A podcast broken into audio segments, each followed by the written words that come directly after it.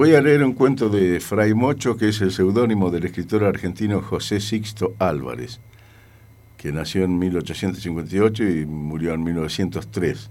Trabajaba en distintos diarios y publicaciones y fue un retratista del costumbrismo de Buenos Aires.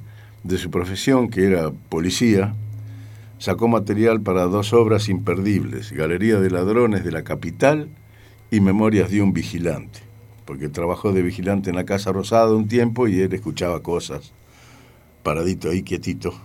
Y bueno, voy a pasar a leer un cuento que se llama Entre dos copas. ¿Y me van a mandar a mí nada más que por ebriedad? Bueno, perfectamente, no me importa. Yo no soy el primer criollo que se mama el 25 y tampoco de ser el último. Y no tengo vergüenza de hacer solenizado de haber solemnizado el Día de la Patria. No, señor, no la tengo. Porque gracias a Dios no soy hijo de gringo y me acuerdo de que esta tierra es mía. Mira, che, baja un cambio. Y si no es otra cosa lo que tenés que decir, podés ir aprontando tu linchera. Estás despachado. ¿Despachado? Perfectamente. Para esto tenemos patria, caray. Para que uno no pueda ni festejar los aniversarios gloriosos sin permiso de la autoridad. Había que bajar San Martín a ver lo que están haciendo. Una perra. Le quisiera ver la cara al viejo cuando entrase una comisaría, como yo Aura pinto el caso, y se topara con que ya ni siquiera se respeta al nieto de su asistente Martínez. Loco lindo. Así me gusta un crioso, que muera borracho pero cantando el himno nacional. ¿Sabe que estoy por largarte? ¿Largarte? ¿No ve? En esa costumbre de tutear a cualquiera por desconocido que sea, está viendo que usted es de casta extranjera.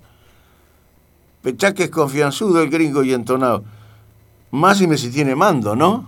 Mire, aquí ande me ve a mí así medio mal pergeñado y hasta tirando para el 24 de noviembre por haber solemnizado la fiesta el 25 en mi patria, siendo como soy descendiente de prócer, sépase que lo he hecho con la plata de don Bartolo, y cuando él nos la dio para que tomáramos una copa, era porque quería que los de la Diana y la Patria le hiciéramos un honor a la bandera. Aquí usted con ser quien es y hasta tutearlo a Roca, si se le pone a tiro, no ha tenido nunca semejante voz de mando ni lo han obedecido con mayor satisfacción. Convénzase, señor, para mandar como se debe, don Bartolo. ¿Sabes, che, que en medio de tus locuras te dejas caer despacito pero con cierta elegancia y que me estás interesando?